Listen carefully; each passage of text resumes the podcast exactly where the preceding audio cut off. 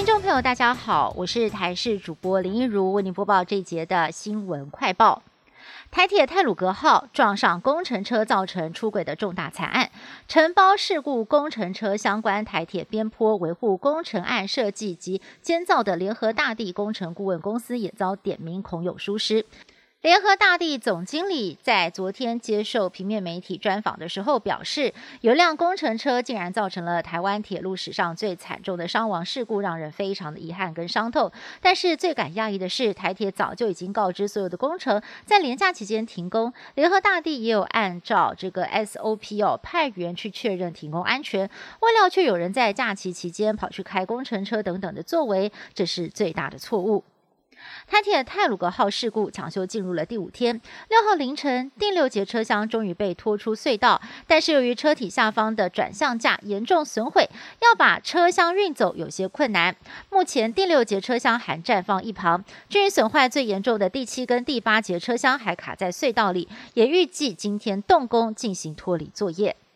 台铁泰鲁格号事故造成了年仅三十三岁的司机员袁纯修不幸殉职，家属在今天上午在花莲殡仪馆举办告别式，并且火化遗体。交通部长林佳龙也到场上香，还单膝下跪搀扶家属，拥抱慰问。袁成修的太太忍住悲痛，透过乡长转述，很感谢大家的帮忙。而台铁在中午更首都派出了专车，协助接送骨灰，送司机回家，让袁成修能够完成下班的任务，长眠在台中的家乡。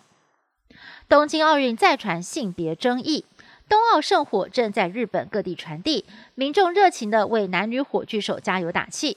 圣火在六号进入了爱知县的半田市，而其中一段短短两百公尺的乘船路线，因为传统上禁止女性搭乘，又掀性别歧视的争议。今天是 A Z 疫苗扩大施打的第一天，包含有职业登记的医师人员、在医院工作的非医师人员，还有集中检疫所人员都可以接种 A Z 疫苗。接种点也会从现行的八十七家增加到一百零三家。而为了评估新冠肺炎染疫者是否会再次感染，机关署也委托了阳明交通大学进行确诊个案免疫反应的调查，最快这个星期就会展开。英国目前已经有一半的人口接种了至少一剂新冠疫苗。首相强森表示，第二阶段的解封将会在下个星期一如期展开，到时候酒吧跟健身房等场所将会重新开放，而参加聚会的人数上限将从六个人提高为十五个人。强森也证实了将会试办俗称疫苗护照的免疫证明措施。不过，强森强调，疫苗护照涉及到了复杂的道德问题，推出的时候必须要很谨慎，以免造成歧视。美国迎来了复活节，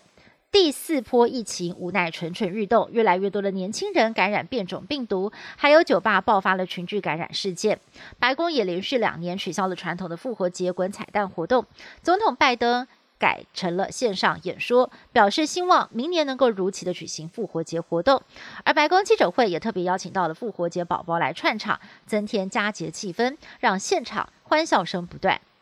以上新闻是由台视新闻部制作，感谢您的收听。更多新闻内容，请您持续锁定台视各界新闻以及台视新闻 YouTube 频道。